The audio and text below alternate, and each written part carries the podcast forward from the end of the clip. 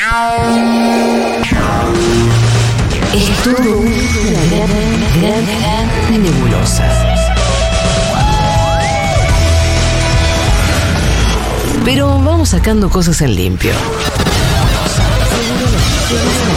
Seguro la Habana.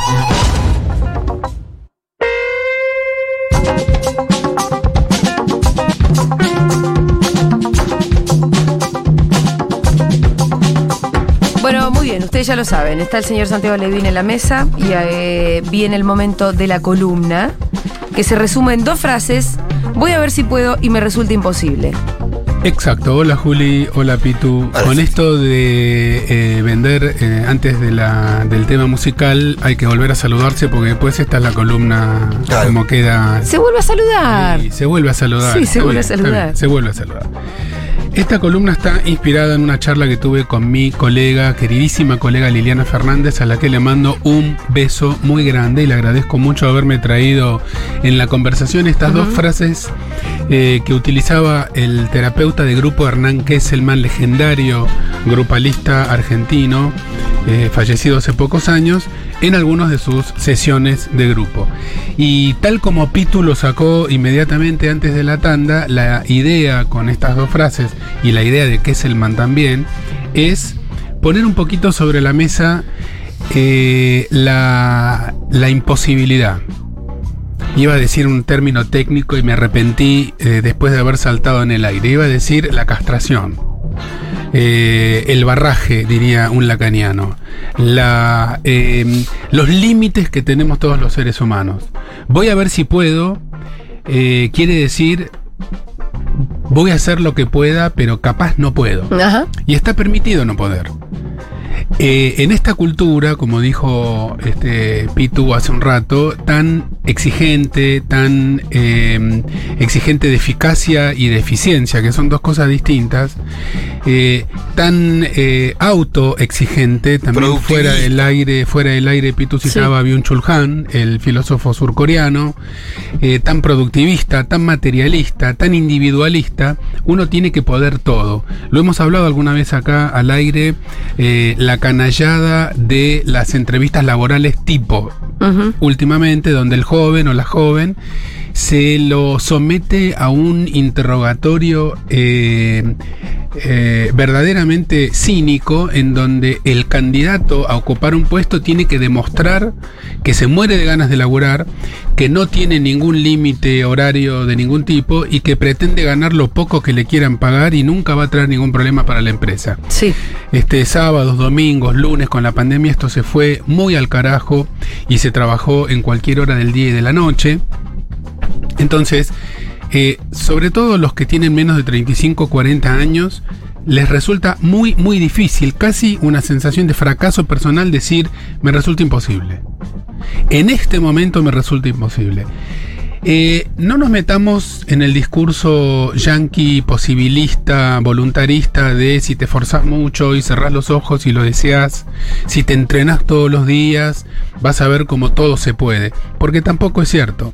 Es verdad que hay una cultura del sacrificio, del entrenamiento, de ocho horas por día tocando el piano. Alguna vez eso hice yo cuando era muy joven. Eh, aprendí un montón, pero no era el camino para mí estar todo el día encerrado con un piano. Ahora estoy todo el día encerrado con un paciente, pero en fin, este, por lo menos hay Distintos un ser humano. pacientes. Sí, distintos pacientes. Eh, la, la dificultad para concebirse a uno mismo o una misma como una persona que puede no poder es muy alta en estas épocas. Voy a ver si puedo. Quiere decir, entendí lo que me pediste. Me, me parece piola. Me parece piola. Eh, si encuentro el rato y logro encontrarle el agujero al mate y, me viene más o menos bien sin perder un ojo o, la mano izquierda, yo lo voy a hacer. Pero primero tengo que ver si puedo.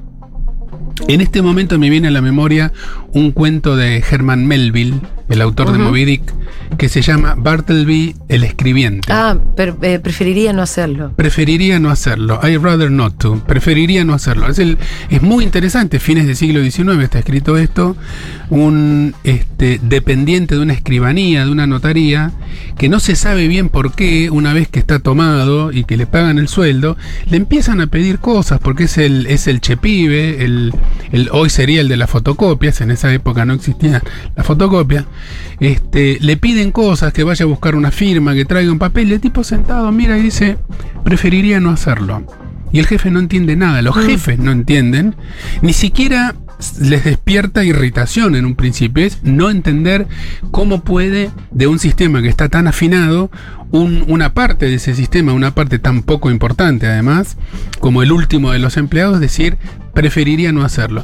Y a partir de aquí, por supuesto, hay muchas discusiones sobre cómo se interpreta ese texto en ese momento este, de la historia del siglo XIX desembocando en el XX, pero sí, con toda seguridad, es una crítica a una, a una sociedad que se organiza eh, de modo de explotar cada vez mejor este, a las personas, en donde laburar quiere decir ser explotado, en donde eh, cuando a vos te piden algo, como me dijo una vez un jefe a mí, yo trabajaba este, cobrando seguros hace mil años, y un día mi jefe me dijo, yo te pago para que me saques problemas, no para que me los traigas. Es un tipo que quiero muchísimo, este, Sergio, y aprendí mucho con esa frase. Pero eh, hace un rato hablábamos de esto fuera del aire, ¿Hay algo que está sonando mal del micrófono de Levin? ¿Puede ser?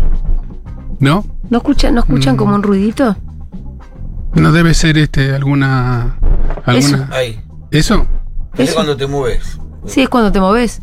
Ah, Pero es como si un cable estuviera mal. Sí. A ver. No, es ¿Ves? Es cuando, es cuando apoya él el codo en la Ah, mesa. tiene Pero es razón, raro. El pitu saco la mano en la mesa. Pero no, pero no es un ruido ambiente, ¿eh? ¿Te escuchas? Hay Ah, algo, está, hay algo con sí eso. Perdón que estemos haciendo esto en vivo, pero eh, es un diagnóstico que estamos haciendo. Hay algo que tiene. Bueno, eh, trata de por ahora no, No golpear toco la, la mesa. mesa. no to- intentaré no hacerlo. Me resulta imposible. Eh, preferiría no ahí hacerlo. Me ahí me cambiaron el micrófono, gracias. Eh, después vemos si se sigue repitiendo el síntoma no. A ver, hacelo. No. Sí, sí se hace. Sí. Sí. Es el, brrr, el vibrar de la mesa. parece. Sí, pero está, pero está pasando algo distinto, no, no es lo de siempre. Bueno. Bueno, sigamos. Bueno, seguimos, seguimos, retomo. Eh, terapia de grupo, muy recomendable, cada vez se usa menos. Un grupo de terapeutas estamos tratando de volver a habilitar y a propagandear y a vociferar la importancia del grupo terapéutico, que en nuestro país quedó cortado en las épocas de la dictadura, por motivos obvios. Eh, Hernán Kesselman, Eduardo Tato Pavlovsky, otros de la época que hacían grupo, que hacían psicodrama, que eh, se planteaban frases también sobre las cuales empezar a hablar, eh, que escribieron un libro muy interesante sobre lo que le pasa al coordinador del grupo, porque era una época en donde el discurso profesional eh, no estaba destinado a fabricar este, terapeutas que lo podían todos, sino terapeutas que también formaban parte del problema estudiado. En este sentido, voy a ver si puedo y me resulta imposible, son dos frases que pueden venir al auxilio para salvarte, oyenta, oyente, en una situación en donde uno se sienta encajonado, arrinconado, con la obligación de rendir, con la obligación de responder positivamente, de llegar a punto puntual, de entregar justo cuando se dijo, de escribir 80 páginas por día, de publicar una novela por año, de ahorrar X número de pesos por mes, de comprarle a todo el mundo que tiene alrededor lo que todo el mundo que tiene alrededor necesita, que son muchas cosas, pero uno no llega con todo. Entonces, a veces se puede, a veces no se puede. A veces uno puede hacer cosas para poder y hay otras que van a pertenecer al orden de lo imposible siempre. Y ahí está la erosión de la omnipotencia que debería empezar a funcionar ese proceso desde la pubertad en adelante, que este, en algunos funciona mejor y en otros no, y que el sistema en el que vivimos, este, esta altura del sistema capitalista postindustrial, no nos permite ejercer. No podemos ejercer el derecho de decir preferiría no hacerlo como Bartleby o voy a ver si puedo o sabes qué me resulta imposible no voy a poder. Entonces eh, yo invito eh, un cura católico diría ego te absolvo en latín. Yo este, no soy quien para absolver a nadie, pero fíjense que eh, el super yo, es decir, los mandatos y las obligaciones super activados, son una condena que cada uno lleva adentro. Hay que buscar las mil y una estrategias, una de ellas es la terapia, no es la única, a veces ni siquiera la mejor, otra sí, de poner un signo de interrogación al final de esas sentencias que uno tiene que cumplir siempre.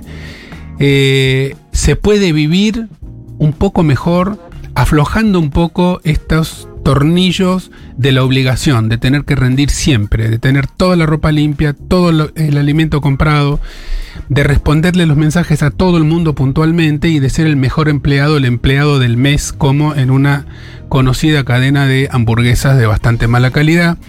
Esa fotito del empleado del mes funciona en la cabeza de todos los otros empleados exactamente de esta manera. Entonces, si no podemos... ¿Todavía hacen no esa podemos. boludez? Sí, claro. Y funciona. La hacen porque no les cuesta nada de plata y les rinde un resultado fantástico. Todo el mundo en algún punto quiere ser el empleado del mes porque hay una parte de uno que está alquilada, una parte de la subjetividad que está alquilada por ese ideal de productividad. Muy bien, muy bien como vendiste un montón.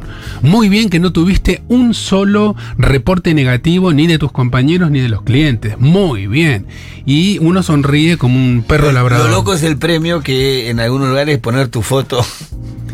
Como en el McDonald's, viste que ponían la foto grande, la empleada del mes o el empleado del mes. Seguramente como premio no te van a proponer este el, Claro. uno- el 1% de las ganancias No, de la no. empresa. Claro, porque ahí sí. tu cara ahí, viste, de- tu cara ahí. Te, lo Te portás bien y por lo menos te hacen socio. Claro, no. Voy a leer No. algunos mensajitos. Verónica dice, este año empecé mi segunda experiencia en terapia de grupo y se lo recomiendo a todo el mundo. Hay una idea errada que es solo para casos de adicciones u otros tipos de trastornos sin nada que ver. Ayuda mucho a ver que hay gente en la superficie que, que en la superficie pareciera tener todo resuelto, está tan perdida como uno. Además que es más económico, jajajaja. Es más económico y es Pero más ¿cómo, ¿cómo funcionan las terapias de grupo cuando no es para adicciones? No, las terapias de grupo en principio no son ni por patología ni para adicciones. Qué bueno que la oyenta lo dijo porque sí, hay, una, hay un prejuicio que tiene que ver con el cine de Hollywood y entonces se piensa que los grupos terapéuticos son para gente que tiene fobia a las Sí. arañas, todos tienen lo mismo o todos tienen un problema con el alcohol, entonces se ponen de pie y dicen me llamo Santiago y hace siete horas que no bebo y todos te aplauden. No es así. Grupo terapéutico, eh, cuando no se hace ninguna aclaración en particular, es un grupo de varias personas sentadas en círculo con un par de coordinadores, en donde la idea es que circule la palabra, que el que tiene ganas hable de lo que le pasa como en una sesión individual, pero en vez de tener como interlocución solamente el profesional que está sentado enfrente, tenés como interlocutores a tus compañeros de grupo que están en una situación de paridad. Eh, en los momentos lindos donde esas sesiones que son maravillosas, el grupo se cura a sí mismo y los coordinadores nos miramos como diciendo y encima nos garpan, aprendemos y encima nos pagan. El grupo eh, es mucho mejor que la dupla porque en el grupo aparecen naturalmente las cosas que a uno le aparecen en los grupos. En la familia, en los grupos de amigos, en el laburo, en el deporte, uno vive en grupo. Sí. Aparece lo vincular no como una narración, sino a veces como una puesta en escena. Y eso es este, eso da unas posibilidades mucho más eh, grandes que el trabajo pequeño burgués de consultorio de Palermo, dos sillones, 45 minutos. Santiago, me gustaría saber qué opinas de la teoría de Pichón Riviere en cuanto a los grupos. No hay una teoría de Pillon Rivière en cuanto a los grupos. Pillon Rivière fue un psiquiatra y psicoanalista de los fundadores de la APA a principios de los 40, este, belga, argentino, un, un hombre polifacético que aparte de grupos este, inventó varias cosas de la teoría, pero em, lo- la, los grupos operativos de Pillon Rivière y su idea de que eh, el grupo no debía ser eh, producto de una selección homogénea, sino que, que se vengan todos los que quieren y vamos viendo, y el propio grupo es el que hace la admisión de cada paciente, lo seguimos utilizando hoy, por supuesto. Pillon Rivière hablaba mucho y escribía poco, como dice su hijo. Tuve una experiencia de grupo hace cuatro años y fue excelente. Volví a probar el año pasado y no fue exitosa. Tal vez yo cambié. La palabra exitosa me hace ruido ahí. No, no, no es que no se pueda usar, ¿eh? no, no, no la estoy, no la estoy condenando, pero digo, ¿qué quiere decir exitoso en terapia? La terapia, a veces algún paciente protesta y, y cuando termina una sesión dice, uh, esta vez me voy enojado y angustiado. Bueno, pero digamos, yo no prometí otra cosa, no es una sesión de masaje descontracturantes. Que si vos te vas más contracturado, te, estafaron. Eh, a veces pasan cosas que, que, que, que, dan felicidad y a veces pasan cosas que dan tristeza. Los grupos son todos distintos, le digo a la oyenta. Pregunto solamente sin saber nada. Pregunto, ¿no te habrá sido demasiado pronto? Eh, hola, Anónimo Please, dice una. Hago terapia de grupo hace dos años y es una experiencia buenísima. Agradezco a la psico por el armado tan armónico del grupo porque nos ayudó muchísimo. Hay grupos que son muy armónicos y hay grupos que son un escándalo. Los dos sirven sirven. Es una experiencia que, va, que es totalmente contracultural en esta época.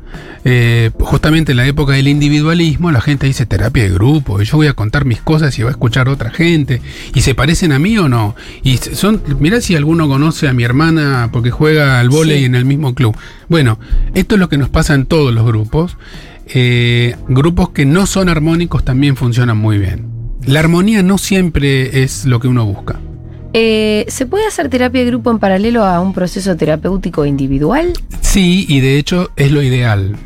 Eh, esto no quiere decir que, que cuando uno tiene una terapia individual deba complementarla con un grupo, ni que cuando uno hace terapia de grupo tenga la obligación de hacer al mismo tiempo una terapia individual.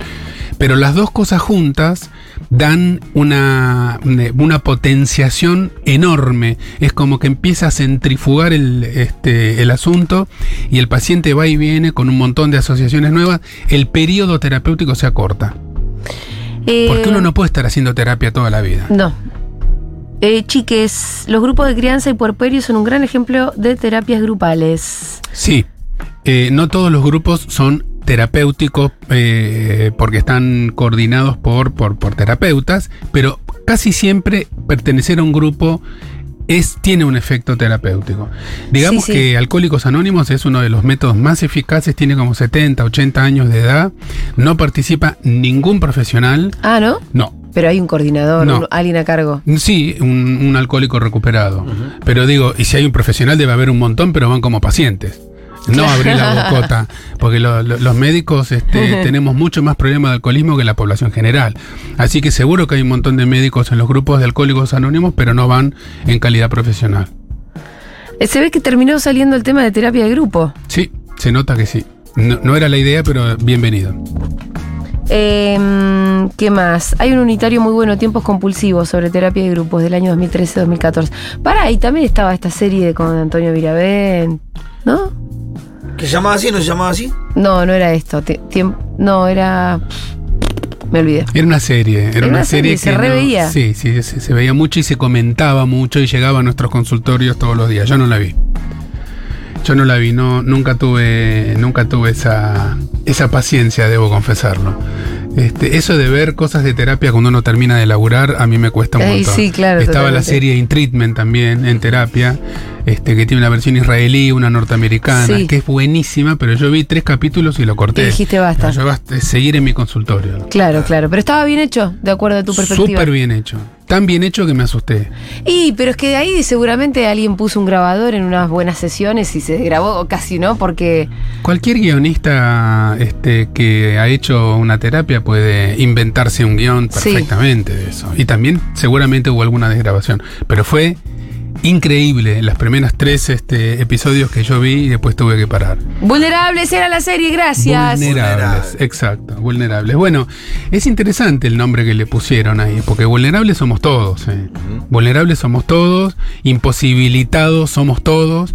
A veces se puede, a veces no puede, y cuando no se puede se dice no puedo. Ese es el Y chiste. no está tan mal. Y no está tan mal. Y a veces hasta está bien No puedo, sí. no poder.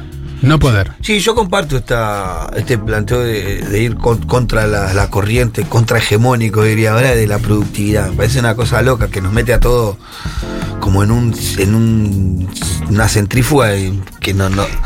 La verdad que creo que ahí está mucha de la respuesta de nuestras ansiedades, de las enfermedades que vienen después. Sí. una exigencia de productividad todo el tiempo, todos nos dedicamos a muchas cosas a la vez. Y es más, pareciera que inclusive venir y decir, ¿qué hiciste el fin de semana? Nada. Claro. Hasta inclusive nos cuesta decir eso, que debería Pero- ser justamente para esto el fin de semana. ¿no? Pitu, el problema excede lo laboral, porque también esta súper exigencia, en la que a veces también hay que decir no puedo, está en el terreno de la diversión, Bueno, por en el terreno decía. de lo sexual, en el terreno del deporte. A veces no quiero, a veces no puedo, a veces no me sale, a veces no me da. Entonces, cuando uno siente que, que no va a poder, uno puede decir, no voy a poder. Sí, porque a mí me da la sensación esa de que cuando nos sentamos con Julia al principio del programa que preguntamos qué hicimos el fin de semana Sí. y cuando empezamos a contar, inclusive lo hicimos de una manera rápida. Hicimos esto, la, la, De la. todo lo que habíamos hecho el fin de semana. Claro, y, y después pensaba, contra, si hubiéramos dicho, no hice nada, quizá la sensación hubiera mucho que perdimos el fin de semana. Claro, perder el tiempo. El concepto de perder el tiempo. A mí me pasa esto, me pasa que también. yo anhelo mucho esa situación de como dice eh, el filósofo surcoreano, rascarse bien los huevos. Bien. Lo anhelo y después cuando lo tengo no lo termino de abrazar y disfrutar. Ese es donde va. Salvo si estoy tirada con Fede mirando una serie, ahí no me, no, no, no, no es que la cabeza me, me está diciendo tenés que hacer algo, tenés que hacer algo productivo. Pero con mucha frecuencia se te atraviesan los pensamientos Sí. y cortás un segundo la tele y vas al baño y te acordaste y si y, no y miro el teléfono y tengo tres mensajes que contestar sobre no sé qué cosa, el y teléfono. Es- etcétera. Es, una época muy difícil para encontrar un poco de tranquilidad. Sí. Pero está bien, parte, parte del secreto, yo que no soy un vendedor de secretos ni un batidor de postas, es eh, permitirse no poder de vez en cuando algo o varias cosas. Y como dice el Pitu, no está tan mal no poder. Muy bien, eh, gracias Santiago. Eh, enormes consejos hoy, ¿eh? Eh, y un beso a toda la gente que está escribiendo, un montón de gente que nos dijo ¡Vulnerables! Esa era la serie. Santiago Levine hasta el lunes que viene. Besos. Futurock.